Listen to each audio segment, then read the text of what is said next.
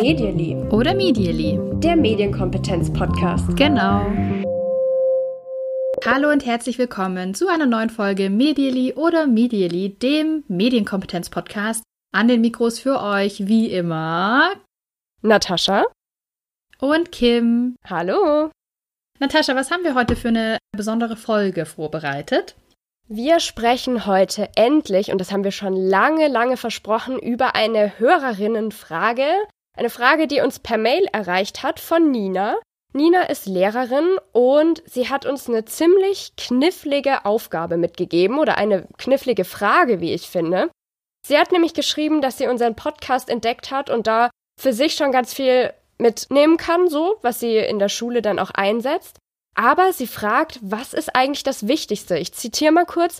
Wenn ihr Themen bzw. Kompetenzen wählen könntet, die wir in den Schulen unseren Kindern mitgeben müssten, was wäre das? Was muss auf unsere To-Do-Listen? Puh. Ja, es ist echt nicht so leicht. Ich finde es eine total gute Frage Mhm. aus verschiedenen Gründen. Also ich finde es schon mal cool, weil es ja irgendwie so zeigt, dass sie sagt, hey, ich will was machen. Was denkt ihr denn? Also man hat ja auch immer eine eigene Meinung, aber es ist ja immer total gut zu hören, ja, was, was haben denn andere für Ideen? Was halten andere für wichtig? Kann ich mich irgendwie noch in eine Richtung öffnen oder übersehe ich auch was? Ich glaube, ganz oft geht mir auch so, ist man in so einem Thema drin und übersieht dann irgendwie was anderes und dann ist total gut, ähm, wenn dann jemand kommt und sagt, hey, das ist mein Thema und das finde ich total wichtig. Ja. Jetzt müssen wir vielleicht ganz kurz noch erklären, dass Nina an einer Schule unterrichtet für Schüler ab der und Schülerinnen ab der fünften Klasse. Also das, was wir jetzt heute besprechen, richtet sich dann hauptsächlich eben an die etwas älteren Kinder. Da könnte man natürlich auch wieder sagen, früher ist immer schon mal besser anzufangen, ist ja auch das, was wir vertreten, wird an der einen oder anderen Stelle vielleicht auch mal mit einfließen.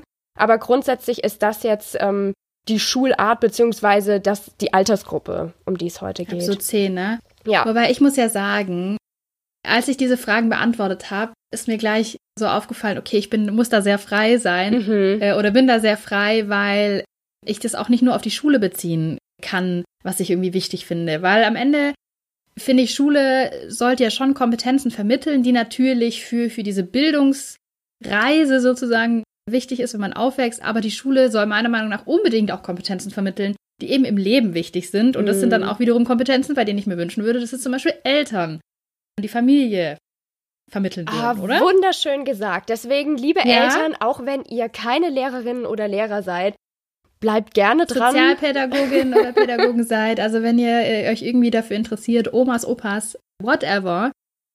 Es passt, finde ich, wieder für alle, oder? Ich hoffe es doch zumindest sehr. Ihr könnt uns das ja gerne mitteilen, wenn ihr diese Folge fertig gehört habt, was ihr darüber denkt oder was vielleicht noch eure Punkte wären. Was hättet ihr, Nina, auf die Frage geantwortet? Aber jetzt fangen wir doch erstmal an. Kim, magst du mal loslegen mit deinem ersten Punkt? Was muss auf die To-Do-Liste? Ja, und ich habe nur diese Punkte mir überlegt. Ich habe mir drei Punkte überlegt Mhm. tatsächlich. Ein bisschen zusammengemogelt auch. Wahrscheinlich könnte man auch mehr draus machen. Und ich dachte mir so, okay, das sage ich, das ist so der wichtigste Punkt. Und während dem Schreiben ist mir da so aufgefallen, aber das ist irgendwie auch der wichtigste Punkt. Ja, aber weißt du was? Ich fand es total cool, als ich in die, unsere Notizen geguckt habe und habe gesehen, dass du drei Punkte hast. Da dachte ich so, wow. Kim hat es wirklich geschafft. Sie hat drei Punkte reingeschrieben, finde ich cool. Ah, New Me 2020. also mein erster Punkt, ich fange einfach mal an, oder? Jawohl. Mein erster Punkt ist auch genau so ein Punkt, wo ich sage, das ist nicht nur Schule, aber finde ich, gehört irgendwie auch in die Schule, weil überall, wo man das unterstützen kann, gehört es hin.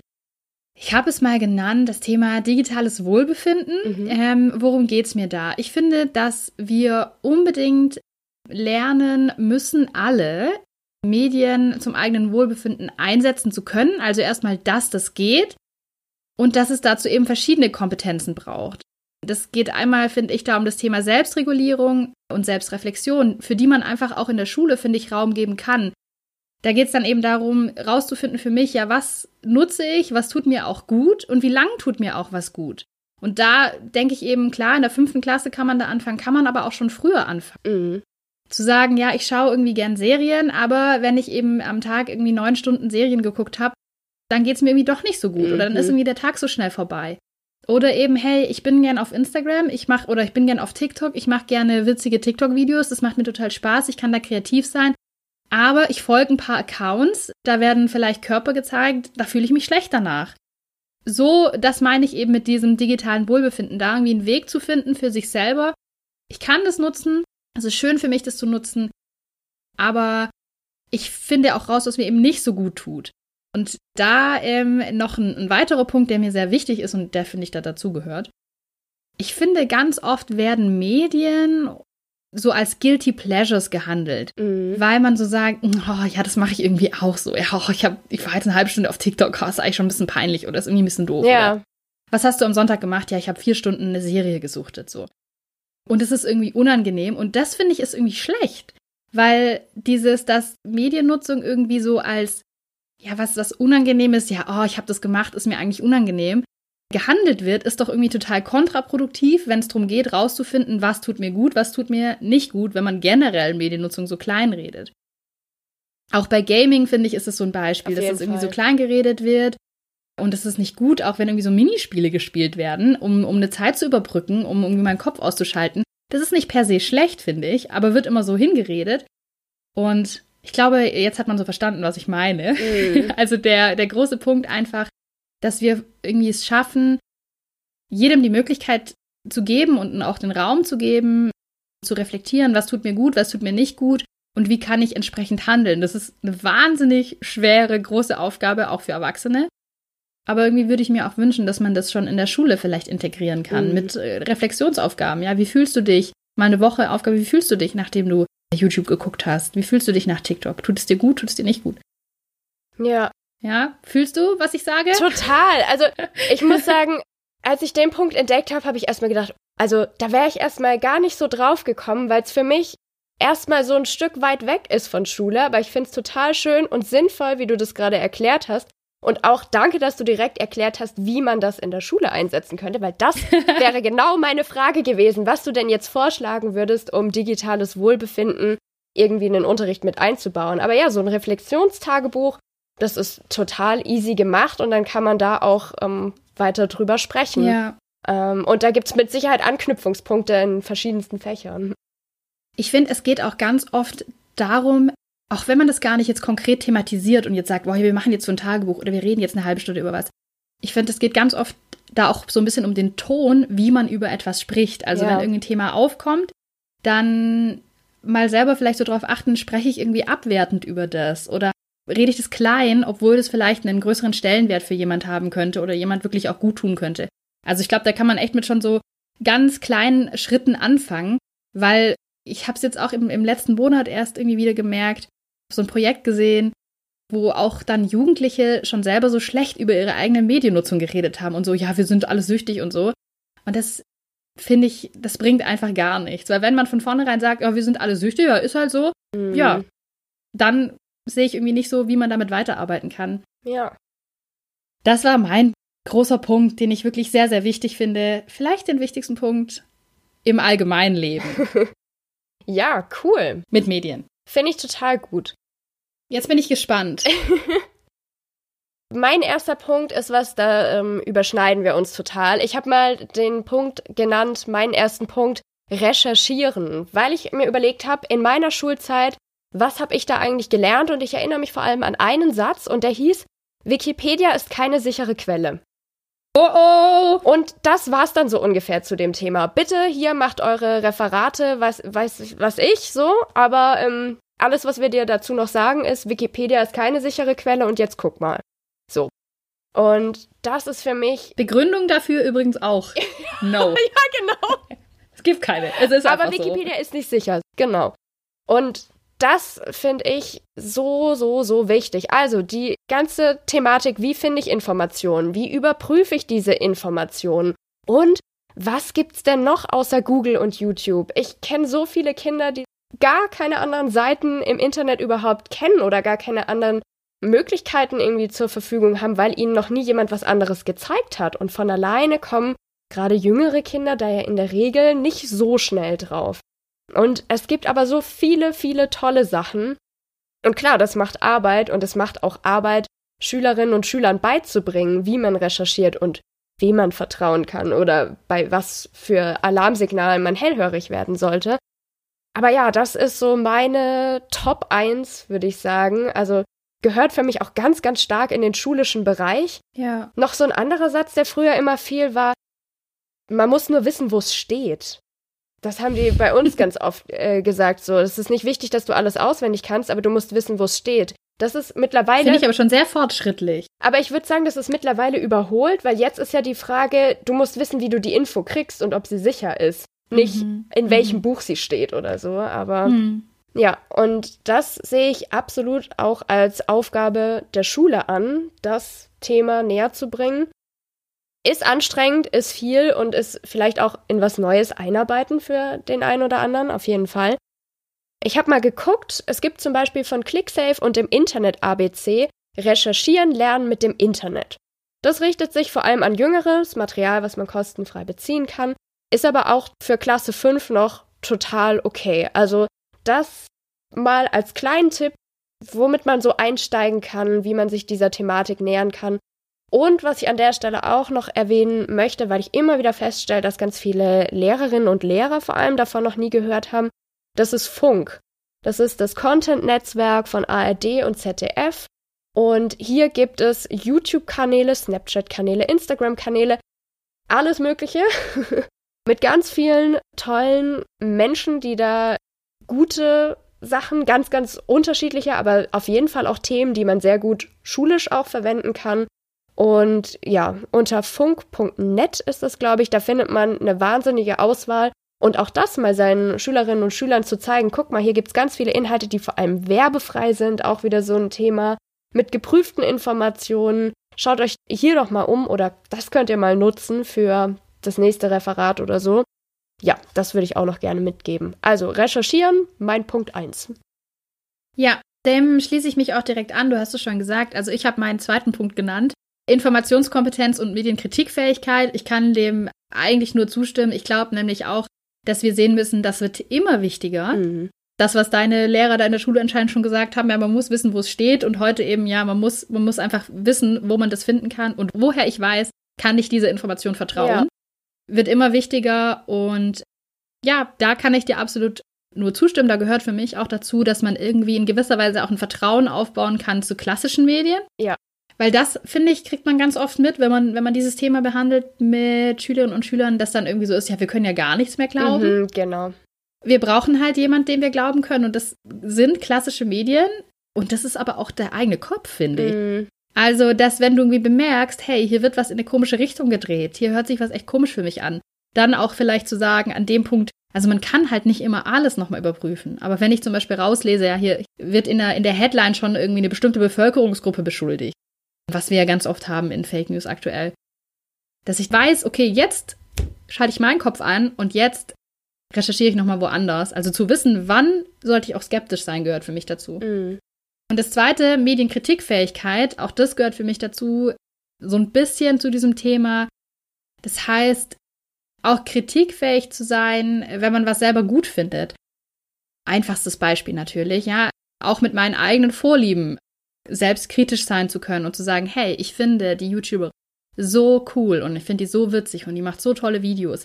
Aber es gibt auch Sachen, die ich nicht gut finde. Ja, wenn die YouTuberin jetzt Werbung macht für Abnehmpillen, ähm, finde ich nicht cool. Mhm.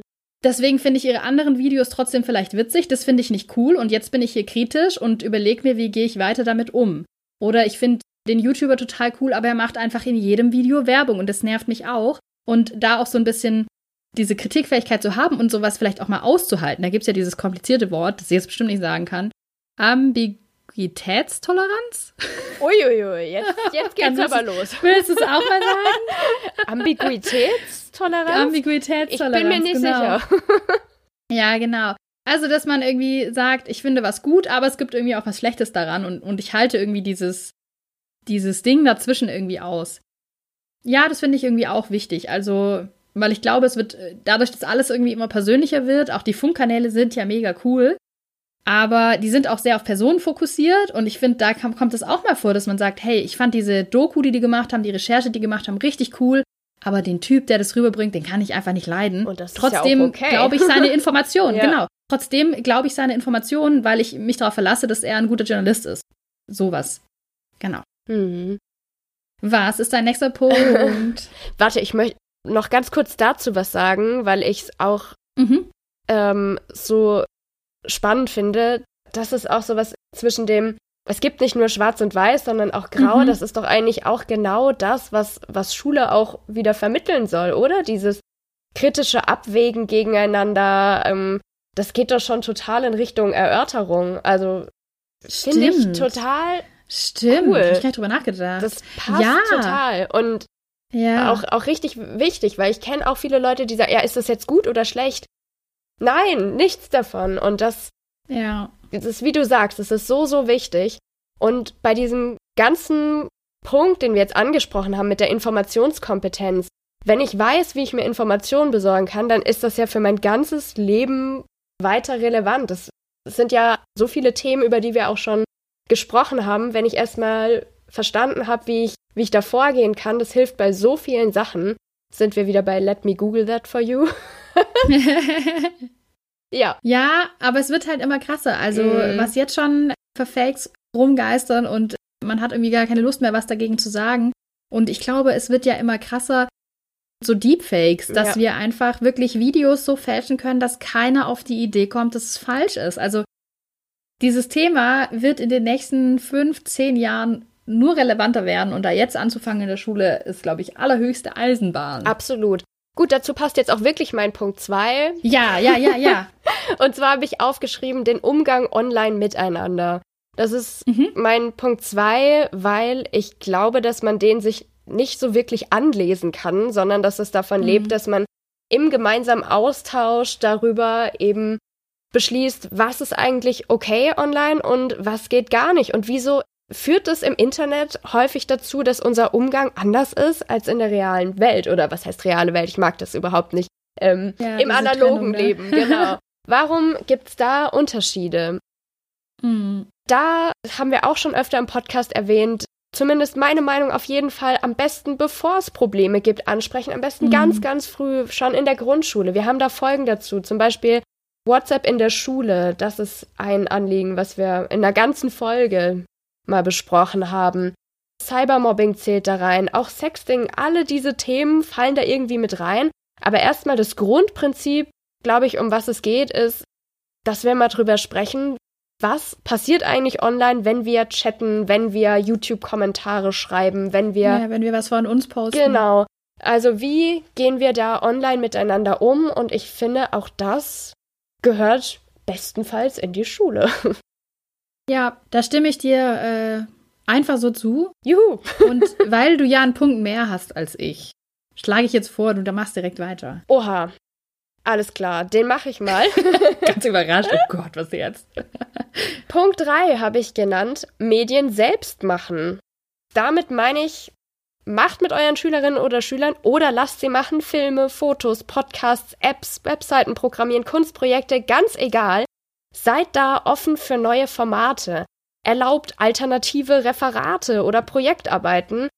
Und vor allem nutzt das, was eure Schülerinnen und Schüler schon können. Da sind so viele, die sind total fit und die zeigen auch gerne, die sind glücklich und stolz meistens, wenn sie mal diese Kompetenzen auch einsetzen können, auch nutzen können. Das geht alles auf das alte medienpädagogische Motto zurück, Medien verstehen durch Medien machen. Wenn ich mal erlebt habe, was für eine... Sorry, ich muss ganz kurz unterbrechen. Was ist das für ein cooler Satz? Das medienpädagogische Motto. Ja, Love it. aber das, das ist doch nee, wirklich, stimmt. Oder? Seit 100 ja, Jahren ja, gibt es, glaube ich, diesen Spruch so gefühlt. Ja, übertrieben. Ja. Natürlich ist es, wenn man selber einen Film macht in der Schule, erstmal total aufwendig, aber man muss ja nicht gleich mit einem Mammutprojekt einsteigen. Das kann auch schon sein, dass man sagt, okay, ich erlaube euch eine Snapchat oder Instagram Story als Referatsabgabe oder als Projektarbeit oder ich sammle keine Klassenhefte ein, sondern ihr macht ein Fotoprojekt oder sowas stattdessen. Also, dass man auch da offen ist, diese Kompetenzen, die schon da sind, zu nutzen, aus dem Lebensbereich von den Schülerinnen und Schülern da was rauszuziehen oder mit denen mal was ganz Neues zu machen, was sie noch nicht gemacht haben. Ich habe auch in meiner Schulzeit schon die erste Art Podcast machen dürfen. Ich fand es total cool damals. Cool. Mhm. Ja, ich finde es auch ein ne, total äh, gutes Beispiel, weil man dadurch ja ganz viel auch reinkommt. Also zu sehen, jetzt nochmal zu unserem anderen Punkt mit dem Thema Informationskompetenz. Ja, es gibt auch Möglichkeiten, Fake News mal selber zu machen Mhm. und, und sowas. Also das ist ja eine ganz, ein ganz einfacher Zugang, der aber durchaus halt spannender sein kann als vielleicht so trockener. Ich habe hier mal zwei Artikel, äh, guck mal, was ist hier fake. Es gibt Möglichkeiten, durch sowas tatsächlich Kompetenzen zu erarbeiten, die insgesamt natürlich die Schüler mehr einbinden. Und das ist echt sehr, sehr cool. Ja. Ich glaube aber tatsächlich, also ist so ein bisschen mein Gefühl, ich bin aber tatsächlich ja nicht äh, Lehrerin, deswegen weiß ich es nicht. Ich glaube leider, dass unser Schulsystem so ein bisschen dazu führt, dass je älter Schülerinnen und Schüler werden, desto mehr sie auch in diesem System denken. Und das heißt, oft von sich aus gar nicht auf die Idee kommen zu sagen, hey, kann ich mein Referat auch als Podcast machen? Mhm. Kann ich mein Referat auch eine Insta-Story machen? Das heißt, glaube ich, dass man tatsächlich, ich da empfehlen würde, jeder, der da Lust drauf hat, es gibt so coole Menschen, die so coole Ideen dazu schon haben, Ja. so coole Vorschläge haben, sich da zu informieren. Und ich glaube, man muss dann fast schon mal den Vorschlag machen und einfach sagen, hey, ihr macht ein Referat dieses Jahr, ihr könnt es als Präsi machen, als Text, als Insta-Story, so, dass man denen das Gefühl gibt, es kann auch funktionieren und ich habe vielleicht sogar ein Beispiel für euch, Mhm. damit die das selber auch mal kennenlernen. Ach, so kann man das eigentlich auch nutzen, weil man kennt ja eben die Dienste, die man nutzt, nur als wie man sie halt nutzt. So, ich lade irgendwie mein Frühstück hoch. Aber krass, ich könnte hier auch was anderes machen. Das muss man vielleicht auch erstmal vorschlagen und, und ein Beispiel zeigen. Genau, und da vielleicht auch die Angst ein bisschen nehmen. Das ist gut, was Ja. du sagst, genau, weil viele sind tatsächlich sehr gefangen in diesen ganz klassischen Formaten, die es eben so gibt und das dann aufzubrechen, das ist natürlich auch, ja, irgendwie risikobehaftet erstmal. Es ist natürlich immer so eine Frage, was hat man denn überhaupt schon als Geräte vorhanden? Was kann man denn überhaupt nutzen? Auf was kann man zurückgreifen? Schulen, da ist jetzt nicht überall voll ausgestatteter äh, Fernsehsender zu finden, das ist klar. Aber man kann natürlich die Sachen nutzen, die die Schüler eh schon haben. Also zum Beispiel Smartphones. Fast überall sind ab einer gewissen Klassenstufe Smartphones weit verbreitet. Man kann es aber auch ganz low-level machen mit einer Kamera vielleicht, die man mal mitbringt. Oder vielleicht gibt es eine Kamera in der Schule, wenn man erstmal zum Thema Fotos arbeitet. Oder wenn man die Möglichkeit hat, Tablets einzusetzen. Die sind so vielseitig nutzbar für eigentlich alle Dinge, die ich hier gerade aufgezählt habe, auch fürs Programmieren. Ja, da sind so, so viele Möglichkeiten gegeben. Ich kann euch nur ermutigen, sie zu nutzen. Ich fände es richtig cool, wenn ihr das mal macht und vielleicht uns auch davon berichtet. Stimme ich so zu, ja. Gebe ich direkt so mit. Ich glaube tatsächlich auch, dass bei der Umsetzung kann ich mir vorstellen, wenn es dann dran geht, ja, wie machen wir diesen Podcast jetzt oder äh, diese Story, dass da die Schülerinnen und Schüler ganz schnell sind und zu sagen, hey, ich habe das, ich habe das. Ich glaube, das geht voll gut. Aber dieses, ihr dürft es auch machen, ihr seid jetzt frei in diesem starren System. Ich bin heute schon sehr kritisch wieder auf Schule aufgelegt. das muss man denen irgendwie erstmal so ein bisschen ermöglichen. Ja, Wie sieht's aus, Natascha? Wer soll hier jetzt weiterreden? du machst mal Punkt 3, würde ich sagen. Okay, auch wieder so ein, ich habe ja so einen großen Punkt schon wieder. Bei dem wusste ich nicht so richtig, wie ich den betiteln soll, aber vielleicht einfach, wie, wie kann man den nennen, Hm, das irgendwie Unwissen zeigen, was ja in einer gewissen Weise Schwäche zeigen ist, auch okay ist. Weil das fällt mir irgendwie auch auf, dass ich den Eindruck habe, dass in Schulen es ganz oft auch so dazu führt, und da, da ist auch niemand schuld dran, das ist einfach dieses System, das wir haben, dass man gelernt bekommt, man muss eigentlich immer alles wissen Mhm. und es ist immer eine Schwäche und ein Problem, was nicht zu wissen, weil dann bist du ja schlecht oder du hast nicht aufgepasst oder du weißt was nicht. Und ich glaube, dass es nicht gut ist für, für uns als Menschen, weil es eigentlich, finde ich, eher so sein sollte, dass es auch okay ist, mal was nicht zu wissen, auch in Bezug auf Medien. Und ich glaube, da wird es eben besonders schwierig, weil man eben oftmals dann auch als jüngere Mensch so den Eindruck hat, ja, wenn mich jetzt jemand fragt nach, keine Ahnung, der und der App, dann muss ich das ja wissen, weil ich benutze die ja. Und dann sage ich halt irgendwas und ich sage lieber irgendwie so ein Viertelwissen, das ich irgendwie habe, als dass jetzt rauskommt, dass ich das gar nicht so genau weiß. Und das ist, finde ich, auch total vergeudetes Potenzial eigentlich. Und ich fände es da viel schöner, wenn man da hinkommen könnte, dass man praktisch vermittelt, hey, es ist auch okay, an einer Stelle mal zu sagen, du, weiß ich gerade gar nicht. Krass, sollte ich vielleicht wissen, weiß ich gerade gar nicht, müsste ich jetzt nachschauen. Ich gebe dir jetzt nicht irgendeine Antwort, sondern ich weiß es nicht. Ich schaue das lieber mal nach. Das gilt natürlich für beide Seiten. Mhm. Ich glaube, das ist nämlich auch so ein Ding, das man vorleben kann. Wenn, wenn mir als lehrende Person eine Frage gestellt wird, die ich gerade nicht beantworten kann, das auch offen zuzugeben und zu sagen, hey, ich bin auch nicht hier Mrs. Perfect oder Mr. Perfect, sondern ich sage auch mal, puh, weiß ich gerade nicht. Total gute Frage. Ähm, muss ich mal nachschauen, ist sehr interessant und ich gebe dir dann weiter das Feedback. Und ich glaube, das ist so ein bisschen der einzige Weg, um auch das zu vermitteln, dieses, es ist okay, was nicht zu wissen, es ist okay zu zeigen, ich bin mir hier unsicher. Das ist nicht ein Zeichen von Schwäche, sondern das ist einfach völlig okay. Oh ja, super, super gut. Will ich gerne unterstreichen, was du gerade gesagt hast. Ähm, ich glaube, das ist wirklich so ein Punkt, der ist in Schulen da, der ist aber auch sonst irgendwie vorhanden. Ich muss gerade dran denken, ist mir bei einem Vortrag so gegangen. Ich habe auch eine Frage gestellt bekommen, die ich nicht beantworten konnte. Und ich habe das auch so gesagt, weil ich möchte ja keine Falschinformationen mhm. rausgeben, sondern habe dann gesagt, das muss ich zugeben, das weiß ich nicht. Und das wurde dann auch hinterher beim Feedback kam das auch raus, dass das dann jemand total erstaunlich fand, wie das sein könnte, dass ich das nicht wüsste. So, und mhm. habe ich auch gedacht, okay.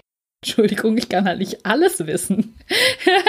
krass, was, was ja da manchmal an Erwartungshaltung auch irgendwie mhm. gleich gebunden ist. Also ich erinnere mich genau an den Fall, was du jetzt gerade beschrieben hast, in der Schule. Ich hatte auch eine Lehrerin, das weiß ich bis heute, das fand ich nämlich ganz stark, dass sie öfter mal gesagt hat, gerade wenn es um Vokabeln ging, das weiß ich nicht, aber ich guck's nach und ich sag's dir morgen. Mhm. Klar, wäre heutzutage irgendwie innerhalb von einer halben Sekunde ergoogelt so, aber mhm. war da noch nicht, nicht der Fall. Und ich fand das irgendwie stark, dass sie das einfach so gesagt hat und nicht drumherum geredet hat oder irgendwelche Alternativen oder so genannt hat, sondern einfach ganz klar gesagt hat, das weiß ich nicht, aber ich guck's nach. Ja. Finde ich bis heute. Wie du sagst, super. wie du sagst, es ist halt wirklich ein Risiko und ich kenne dieses Gefühl auch, aber es ist, finde ich, für mich dann echt eine Stärke zu sagen, ich zeige mich jetzt ja hier angreifbar, ich zeige mich jetzt hier verletzlich und ich würde es aber gerne auch, ich muss da selber stark sein in dem Moment, aber mhm. ich würde es aber gerne auch vermitteln, dass es eine Stärke ist, zu sagen, hey, pff, ich weiß es nicht, ich, ich mache mich hier angreifbar, ich bin mir nicht sicher. Und ich glaube, man kann es nur vermitteln, indem man es einfach selber durchzieht leider eben genau mit dem, mit dieser Konsequenz, die du gerade gesagt hast, dass es halt Leute gibt, die so stark in, in, in diesem Denken sind, man muss alles wissen, mm. sonst geht gar nichts, die das dann halt kritisch sehen, aber was sollen wir machen? Ja. Das ist auch eine persönliche Meinung. Also es ist wirklich auch meine absolut persönliche Meinung. Ähm, und wenn jemand auch. sagt, nein, man muss alles wissen und man muss dann eine Antwort haben, cool, ich versuche auch immer alles zu wissen. Wenn ich was nicht weiß, versuche ich es ehrlich zuzugeben und finde es eine Stärke. und mm. möchte es als Stärke vermitteln. Ja, da schließt sich doch ganz gut mein Punkt 4 an, mhm. würde ich sagen. Wenn man nämlich etwas nicht weiß oder einfach keine Expertin, kein Experte auf einem bestimmten Gebiet ist, warum sollte man sich dann nicht jemanden einladen, der das ist? Ich finde gerade solche oder eigentlich alle möglichen Themen begreift man oder kriegt man sehr, sehr schönen Zugang, wenn man jemanden mal persönlich kennenlernt. Und da gibt es so viele Sachen, die mir gleich gekommen sind, was man machen könnte. Zum Beispiel einen Journalisten, eine Journalistin zum Thema Fake News einladen. Influencerinnen oder Influencers oder YouTuber oder YouTuberinnen. Vielleicht ist ja sogar ein ehemaliger Schüler oder eine ehemalige Schülerin von eurer oder Schule. aktuell. Oder genau, aktuell. das geworden oder aktuell macht das jemand. Oder eine Person, die zum Thema Cybermobbing berät. Oder ein Games-Entwickler, eine Games-Entwicklerin. Da gibt es so viele spannende Menschen. Vielleicht habt ihr auch jemand, der ganz greifbar in eurer Nähe ist, der euren Schülerinnen, euren Schülern mal etwas vermitteln kann, was für euch eine ganz andere Welt ist und die für diesen Lebensbereich dann irgendwie auch sprechen können. Finde ich total spannend und ich glaube, das macht es ganz, ganz anschaulich. Gerade beim Thema Influencer oder so, wenn man da mal jemand vor sich sitzen hat, der dazu was sagen kann, was für mich als Lehrkraft vielleicht völlig eine unvorstellbare Welt ist, für meine Schüler vielleicht sich ja mal das ganz anders darstellt, als sie das über Social Media so kennengelernt haben. Ja, finde ich unheimlich gewinnbringend, ist natürlich ein bisschen möglicherweise Rechercheaufwand, wenn man da jetzt nicht drei Leute in der Hinterhand hat, die eh in dem Bereich arbeiten oder sich auskennen. Aber was ich zum Beispiel gefunden habe, ist die Organisation Lie Detectors. Über die kann man eine Unterrichtsstunde mit geschulten Journalisten oder Journalistinnen buchen, die über ihre Arbeit erzählen, sich den Fragen der Schülerinnen und Schüler stellen und auch mit ihnen über Falschmeldungen sprechen. Also das ist mal Journalismus ins Klassenzimmer gebracht und mhm. da kann man wirklich eine Unterrichtsstunde buchen. Also das ist schon das Komplettpaket, was man da bekommt. Also da kann man auf jeden Fall ansetzen, mal sich Leute ins Klassenzimmer zu holen oder irgendwo hinzugehen, um dann direkt zu erfahren, okay, wie funktioniert was hinter den Kulissen? Was könnt ihr uns da zu erzählen? Kann ich dir auch wirklich nur zustimmen. Also das kann ja auch echt ein cooles Event sein. Jetzt gerade im Beispiel Influencer stelle ich mir auch vor, ja. Dann im Nachgang da dann nochmal kritisch drüber zu reden und zu sagen, ja, und, und was glauben wir jetzt alles von dem? Oder, oder ist es jetzt so oder ist es jetzt nicht so? Und was müssen wir uns jetzt noch denken? Also da kommt ja dann ganz viel zusammen. Mm. Ich habe eine persönliche Story dazu. Ja. Ja, es gibt einen großen Experten in meinem Leben, der auch, glaube ich, muss gerade überlegen, als erster Experte mal bei mir in der Schule war, in der Grundschule noch. Okay. Das ist auch ein bisschen meine große Liebe. Jetzt kommt mein Opa. Dein Opa, ja. ja. Mein Opa und es war so toll, weil jetzt war ja kürzlich erst Weihnachten. Mhm. Ihr wisst, wir nehmen immer ein bisschen anders auf. Und dann hat er mir auch wieder gezeigt und er macht es halt immer noch. Der hat nämlich so einen, groß, so, so einen großen Bilderrahmen eigentlich gemacht mit verschiedenen Fotos, weil er ist so ein Insektenfan. Mhm. Und er hat verschiedene Schmetterlinge und Bienen und hat dann immer so Waben und so. Und er war auch schon bei mir damals in der Grundschule und hat dann uns das so ein bisschen erklärt, ja, wie, wie bauen das sich die, die Bienen hier oder ihre Waben und was gibt es für Schwebefliegen und all das. Und das macht er immer noch und hat mir jetzt das gezeigt, was er da jetzt gemacht hat mit Fotos und bin ich natürlich verliebt. Ach, was soll ich sagen? Ja. Ach, dein Ähm. Opa ist auch so ein Naturforscher. Das ist so cool. Ja, er ist halt so cool. Es ist wirklich so. Und es kann ja auch genau das, kann nämlich auch toll sein für die Experten, mal so eine Möglichkeit zu bekommen, mit einer ganz anderen Generation zu sprechen oder sich da irgendwie auszutauschen. Jetzt gibt's ja auch viele Zeitzeugen, die man befragen kann, die vielleicht schon länger in der Stadt leben oder die eben sagen kann, ja, wie war das hier bei uns früher oder so. Mhm. Also auch das spannend und persönliche Story von mir. Genau das sind ja die Sachen, die, die später hängen bleiben. Da war jemand Mhm. bei uns zu Besuch und hat mit uns über das und das Thema gesprochen. Also da Ja. erinnere ich mich auch wirklich noch an viele Dinge aus meiner Schulzeit, die ich dann eben nicht vergesse, weil jemand persönlich mal da war und aus seinem Leben dann erzählt hat. Also finde ich total gut. Mhm. Jetzt haben wir eigentlich unsere Punkte soweit abgehakt, Mhm. oder? Ich habe noch so einen halben hinterher, den, Ja, hau den noch raus. den haben wir schon öfter genannt. Das Twitter-Lehrerzimmer. Für alle von euch, die noch nicht auf Twitter unterwegs sind und im Twitter-Lehrerzimmer Platz genommen haben, das können wir auf jeden Fall empfehlen. Es gibt da so gute Vorbilder, so tolle Menschen, so engagierte Menschen. Wir beide sind jetzt keine Lehrerinnen, aber wir können natürlich die medienpädagogische Sichtweise so ein bisschen darlegen. Aber wenn ihr euch angucken wollt, wie machen das Kolleginnen und Kollegen, ein Beispiel, Bob Blume, ist ein sehr bekannter Blogger, Podcaster. Twitterer, genau. Der hat so viele sprudelnde Ideen, also das ist wirklich unglaublich und da sind Sachen schon vorbereitet, da könnt ihr euch einfach ein Beispiel nehmen. Ich habe zum Beispiel gefunden Lektürearbeit mit Memes und ich kenne so viele Jugendliche, die Memes lieben. Ja, ich auch. Ich bin eine von denen. Und ich habe mir das angeschaut ähm, auf seinem Blog bobblume.de und ich habe mir nur gedacht, also ich würde sofort mitmachen. Irgendwie Mhm. ist es einfach richtig, richtig cool. Da kann man sich inspirieren lassen. Ich finde, das passt auch zu deinem Punkt 3. Wenn ich was nicht weiß oder keine Idee habe, wie ich da rangehe, dann schaue ich mich doch mal um, wie machen das denn andere? Und das ist Ja. auf jeden Fall noch mal ein Tipp wert. Ja, finde ich auch. Also gerade auch, was wir vorhin gesprochen hatten, mit dem, wenn man jetzt Schülerinnen und Schülern die Möglichkeit gibt, ihr könnt ein Referat mal so machen. Da gibt es so viele Ideen. Ich bin da auch ganz großer Fan von, ich hoffe, ich spreche es richtig aus, Dejan Michaljovic, glaube ich, heißt der. Mhm. Findet ihr auch auf Twitter. Und der hat immer so tolle Sachen, wo er sagt, hey, ich gehe da ganz anders ran. Absolut. Und ich mache auch das ganze Schuljahr ganz anders und viel, viel Inspiration. Auch da. Mhm. Thema Inspiration. Hm. Möchtest du singen? Klingt es, klingt es nach einer Überleitung? Eine Überleitung. Was hast du diese Woche gelernt, Natascha? Ich habe was gelernt und ich bin sehr gespannt, ob du das schon mal gehört hast. Es geht um das Wort Hollandgriff, auch bekannt als holländischer Griff. Kennst du? Polnischer Abgang kenne ich, aber. Ist was ganz anderes. nee. Also, der Hollandgriff, von dem habe ich erfahren durch eine Kinowerbung. Und Mhm. Der Hollandgriff oder der holländische Griff ist ein Griff beim Autofahren, der in holländischen Fahrschulen wohl gelehrt wird und auch teilweise woanders. Ich kenne es aus Deutschland nicht. Es geht darum, wenn du als jemand, der auf der rechten Seite Auto fährt, also Rechtsverkehr, wie das bei uns eben so üblich ist, Mhm, mhm, mhm. dein Auto anhältst und aussteigen willst, mit welcher Hand öffnest du die Tür? Wahrscheinlich dann, wenn du so fragst, ist mit der rechten. Also ich Genau. würde mit der linken die Tür öffnen, aber man muss. Hä? Okay, erklär. Nicht mit links, sondern mit rechts einmal übergreifen, damit du nämlich einen Schulterblick machst, nach hinten schaust und Radfahrer nicht übersiehst, wenn du die Tür aufmachst. Und das wird in holländischen Fahrschulen wohl schon lange gelehrt, dass du Aha. einfach einmal über dich drüber greifst, nämlich damit du nach hinten schaust, um nicht diesen Klassiker, ich mach die Tür auf und schmeiß den nächsten Radfahrer runter. Und das fand ich so einleuchtend und cool und habe ich wirklich davor noch nie gehört, dass ich sagen muss, Hollandgriff, das ist was, muss sich in mein Leben integrieren, finde ich super gut. Sehr gut. Love it. Mhm. Muss ich auch integrieren, ja? Ist wirklich gut.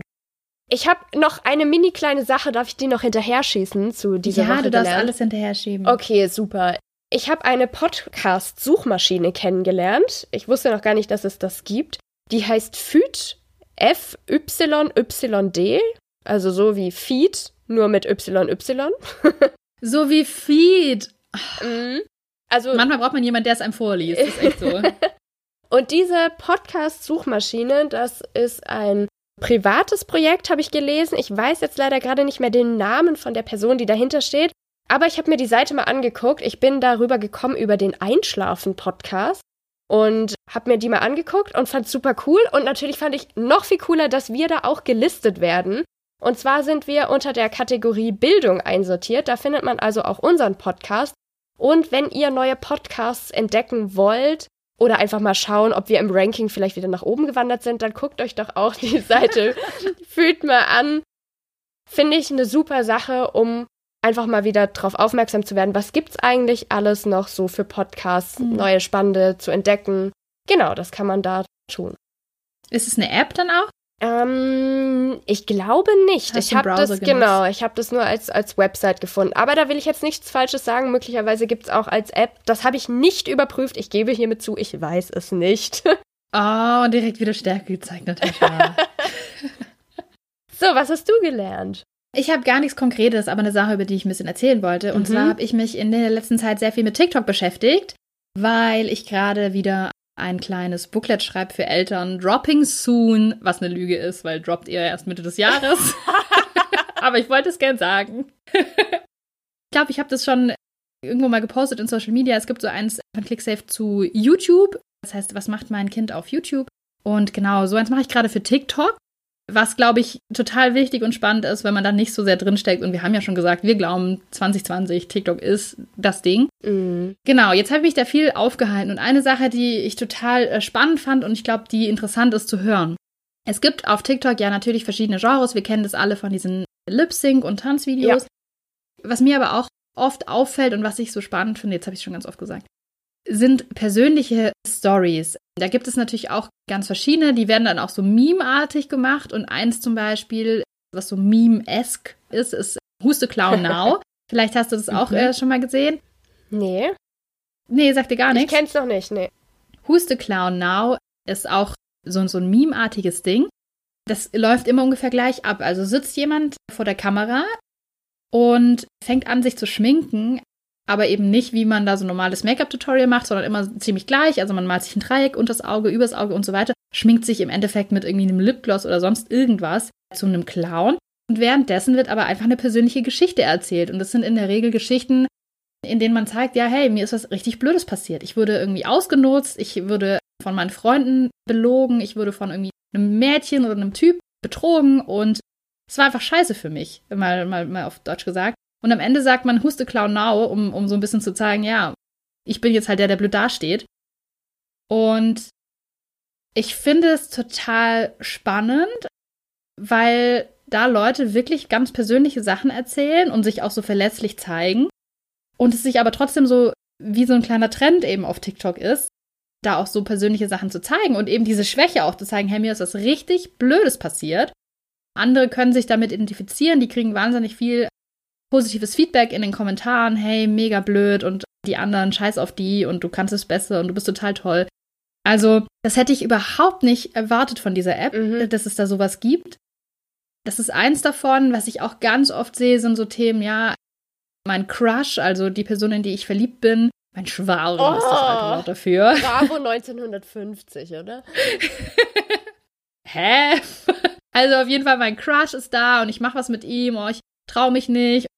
Wie soll ich damit umgehen? Er ist so toll. Also so persönliche Momente, die da irgendwie festgehalten werden. Damit hatte ich gar nicht gerechnet. Ähm, Finde ich sehr spannend und wollte ich einfach mal raushauen, dass es sowas auf TikTok auch gibt und dass man da mal drüber nachdenken kann. Mhm. Und da muss ich ja direkt kritisch nachfragen, werden da jetzt Leute an den Pranger gestellt? Also sagen die, oh, meine Ex-Freundin XY, die war so gemein? Oder ist es so, dass, dass es recht anonymisiert abläuft? Nee, nee, nee. Also tatsächlich, das ist so, das ist mich auch so ein bisschen zwiegespalten. Also bei diesem mhm. Huste Clown Now, mimesken Videos, sag ich jetzt mal, da geht es eher darum zu zeigen, hey, ich habe mich halt verarschen lassen. Mhm. Und es war einfach doof. Also es geht gar nicht darum, äh, meine Ex-Freundin hat das gemacht, sondern es ist eher so, ich habe äh, einen Typ kennengelernt und er fand mich toll, aber ich fand ihn nicht so toll und dann hat er was mit einer anderen und dann fand ich ihn doch toll und dann hat er gesagt, ja okay, dann kommt er jetzt mit mir zusammen und dann war alles gut und drei Monate später hat er mir dann gesagt, ja, dass er jetzt doch mit der anderen zusammen ist und mich betrogen hat und who's the clown now? Okay. Also es ist auf der einen Seite so ein bisschen kritisch, weil man stellt sich ja selber so dar, als ja, ich bin jetzt hier der Loser. Ähm, aber auf der anderen Seite finde ich es auch wieder cool und interessant und auch die Kommentare dazu spannend. Also es ist auf jeden Fall was, was mich fasziniert hat und ich nicht damit gerechnet hätte, dass es dort gibt. TikTok 2020, es startet. It's a thing. ja, wunderbar. Dann sind wir für heute fertig. Fertig. Dann empfehlen wir wie jedes Mal natürlich auch noch Instagram. Wir sind auf Instagram, Leute. Midi, die Podcast heißen wir da. Wir machen schöne Bilder mit Text, die ihr liken könnt.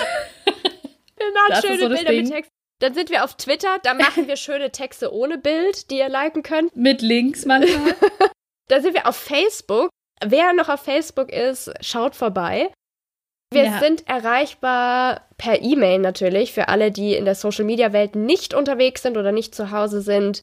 medially.podcast@gmail.com und wenn ihr unsere Arbeit unterstützen wollt, dann freuen wir uns sehr, wenn ihr auf Steady mal vorbeischaut. Da könnt ihr mit uns den Medienkompetenz-Rucksack packen, das heißt ein Abo bei uns abschließen und so unseren Podcast unterstützen, dass wir das hier weitermachen können, eventuell auch mal einen neuen Gesang kaufen oder ähnliches. Vielleicht auch nicht, weil ihr es liebt. So ist es. Ja, genau. Und ähm, meldet euch ansonsten bei uns, wenn ihr Fragen habt, wenn ihr Anregungen habt, wenn ihr sagt, Steady ist nichts für mich, aber ich will euch irgendwie trotzdem unterstützen. Wir finden eine Lösung. Wir freuen uns über jedes Feedback, auch wenn es nur ein Like bei Facebook oder Instagram ist. Genau, oder Vielen eure Dank. Geschichten. Was habt ihr mitgenommen aus dieser Folge? Gibt's was, was ihr uns dazu mitteilen wollt? Habt ihr was ausprobiert von unseren Sachen? Oder was würdet ihr noch sagen? Was ist denn das Allerwichtigste, was man mitgeben sollte in der Schule? Dann jetzt aber wirklich. Macht es gut, bis zur nächsten Folge. Medially bleibt medienkompetent und werdet noch medienkompetenter. bis zum nächsten Mal. Tschüss. Ciao.